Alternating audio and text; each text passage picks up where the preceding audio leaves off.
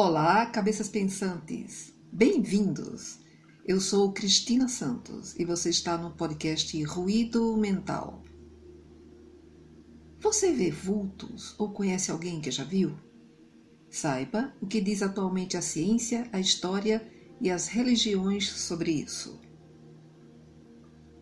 O podcast Ruído Mental está no ar. E aí, você está sentado realizando uma atividade qualquer e, de repente, olha para o lado com a exata sensação de que alguém estava te olhando. Mas não vê nada e ainda continua com a mesma sensação. A princípio, você pensa que foi apenas uma impressão e deixa para lá. Algumas vezes não são apenas sensações de estar sendo observado, mas a percepção é de ver vultos se movendo. Em outras, não são apenas vultos, mas contornos humanos bem definidos e não tão translúcidos. E quando os episódios se repetem, você começa a achar que tem algo errado com você. Você já passou por isso? Saiba que quase todos já experimentaram tal sensação. Claro que uns mais e outros menos, porque isso não é algo anormal. Pode não ser tão comum para todos, mas é algo totalmente natural. E mais ainda, não tem nada de patológico nisso. Historicamente, encontramos esses relatos ao longo do curso de todas as grandes civilizações que deixaram seus registros através da tradição oral e também escrita. Como, por exemplo, em muitas culturas indígenas, o contato com o mundo invisível ficava a cargo dos xamãs. Nas civilizações da antiguidade, eram os sacerdotes e as pitonisas dos templos que tinham essa tarefa. No período medieval, eram os videntes que tinham essa incumbência para atender às demandas da realeza. Só no século XIX, com o surgimento na Europa dos primeiros fenômenos espirituais, foi publicada a primeira obra espiritualista, de autoria do médico alemão Dr. Justinus Kellner, intitulada A Vidente de Prevor City. Nos Estados Unidos, também nesse período, começaram a surgir fenômenos, sendo os mais conhecidos o dos irmãos Davenport, em 1846, o das irmãs Fox, em 1848, e Daniel Dangles Home, em 1850 mas se tornou mundialmente difundido a partir dos estudos do professor francês Hippolyte Léon Denisard Rivail, que, sob pseudônimo de Allan Kardec, publicou o Livro dos Espíritos em 1857 e depois mais cinco livros que compõem a doutrina espírita.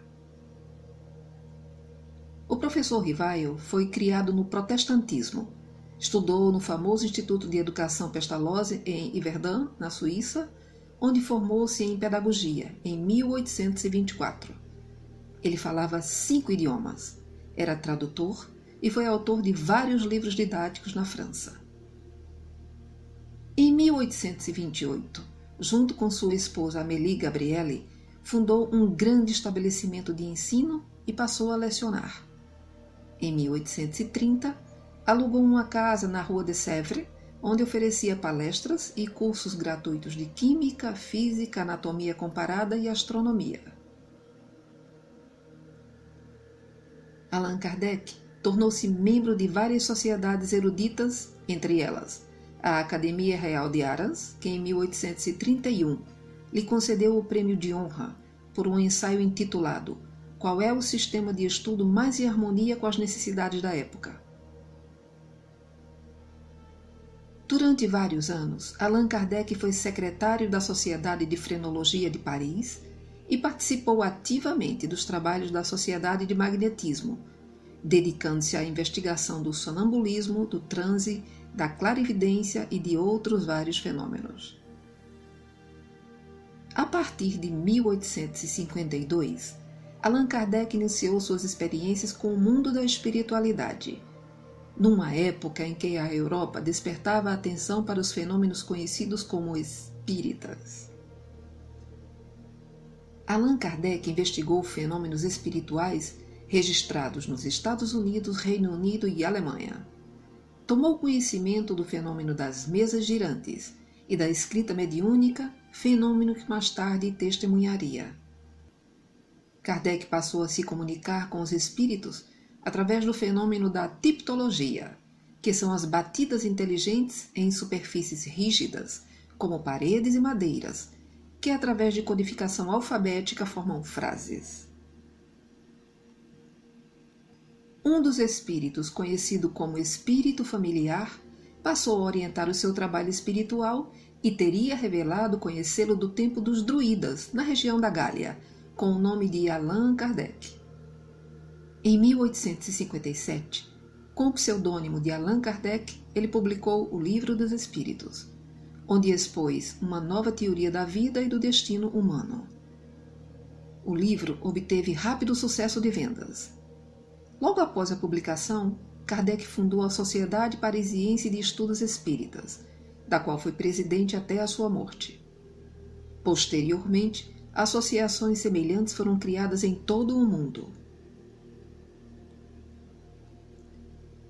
Em 1860, lançou uma edição revisada do Livro dos Espíritos, que se tornou o livro reconhecido da filosofia espírita da França. A partir de então, Allan Kardec dedicou-se a estabelecer as bases da codificação da doutrina espírita, no aspecto filosófico, científico e religioso. Kardec fundou e dirigiu a Revista Espírita, dedicada à defesa dos pontos de vista expostos no Livro dos Espíritos. Ele faleceu em Paris no dia 31 de março de 1869. A partir daí, os fenômenos espirituais, dentre eles a visão dos vultos que mencionamos no início, passaram a ter uma nomenclatura própria e uma compreensão de que trata-se de algo natural. Assim, a percepção visual do mundo espiritual chama-se mediunidade de vidência.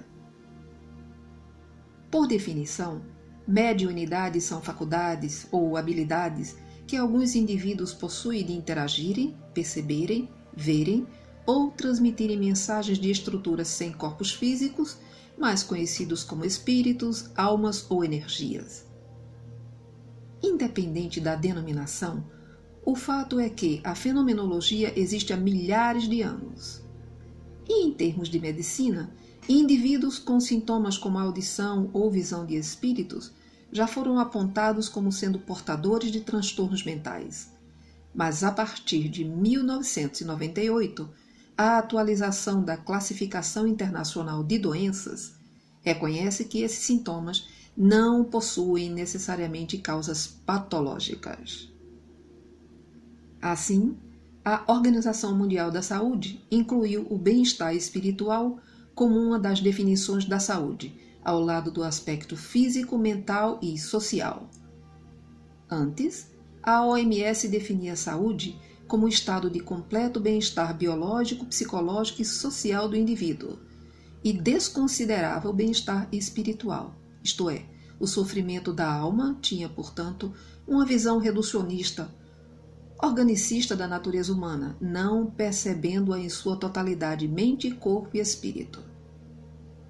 Mas após 1998, ela passou a definir saúde como o estado de completo bem-estar do ser humano integral, biológico, psicológico e espiritual. Assim, o adoecimento espiritual passou a ser considerado algo importante na saúde do indivíduo, e por esta razão foi criada uma classificação no CID-10 para a obsessão espiritual, que oficialmente passou a ser conhecida na medicina como possessão e estado de transe, que é um item do CID-10, Código Internacional de Doenças, que permite o diagnóstico da interferência espiritual obsessora. O CID-10, item F.44.3, define estado de transe e possessão como a perda transitória da identidade, com manutenção de consciência do meio ambiente, fazendo a distinção entre os normais, ou seja, os que acontecem por incorporação ou atuação dos espíritos, dos que são patológicos provocados por doença. Os casos, por exemplo, em que a pessoa entra em transe durante os cultos religiosos e sessões mediúnicas não são considerados doença. Nesse aspecto, a alucinação é um sintoma que pode surgir tanto nos transtornos mentais psiquiátricos, nesse caso seria uma doença, um transtorno dissociativo psicótico ou o que popularmente se chama de loucura, bem como na interferência de um ser desencarnado, ou seja, a obsessão espiritual. Portanto, a psiquiatria já faz a distinção entre o estado de transe normal e o dos psicóticos, que seriam anormais ou doentios. O Manual de Estatística de Desordens Mentais da Associação Americana de Psiquiatria, DSM-4, alerta que o médico deve tomar cuidado para não diagnosticar de forma equivocada, como alucinação ou psicose, casos de pessoas de determinadas comunidades religiosas que dizem ver ou ouvir espíritos de pessoas mortas, porque isto pode não significar uma alucinação ou loucura. O físico francês Patrick Drouot, pesquisador do Instituto Monroe dos Estados Unidos, afirmou que, abre aspas, não é possível dizer que a mediunidade não existe. A ciência sabe como o cérebro funciona quimicamente, mas ainda não sabe o que faz o cérebro funcionar nos casos mediúnicos. Fecha aspas. Na doutrina espírita, utiliza-se a palavra médium para designar o indivíduo que serve de instrumento de comunicação entre os espíritos encarnados e os espíritos desencarnados. Outras doutrinas e correntes filosóficas utilizam termos como clarividente, intuitivo, sensitivo. Mas não importa o termo, uma vez que eles possuem o mesmo significado. Agora, diante de todos esses fatos e da palavra da ciência, não podemos mais dizer que ouvir vozes, ver espíritos, seres sem corpos, energias, ou como você queira chamar, é motivo para tomar remédio de tarja preta, porque você não é louco. E aí, pessoal, gostaram do tema de hoje? Se desejarem ouvir alguma temática dentro da nossa proposta, deixem a sua opinião nos comentários, para que possamos criar esses conteúdos. Fique bem e em paz. Obrigado pela sua audiência.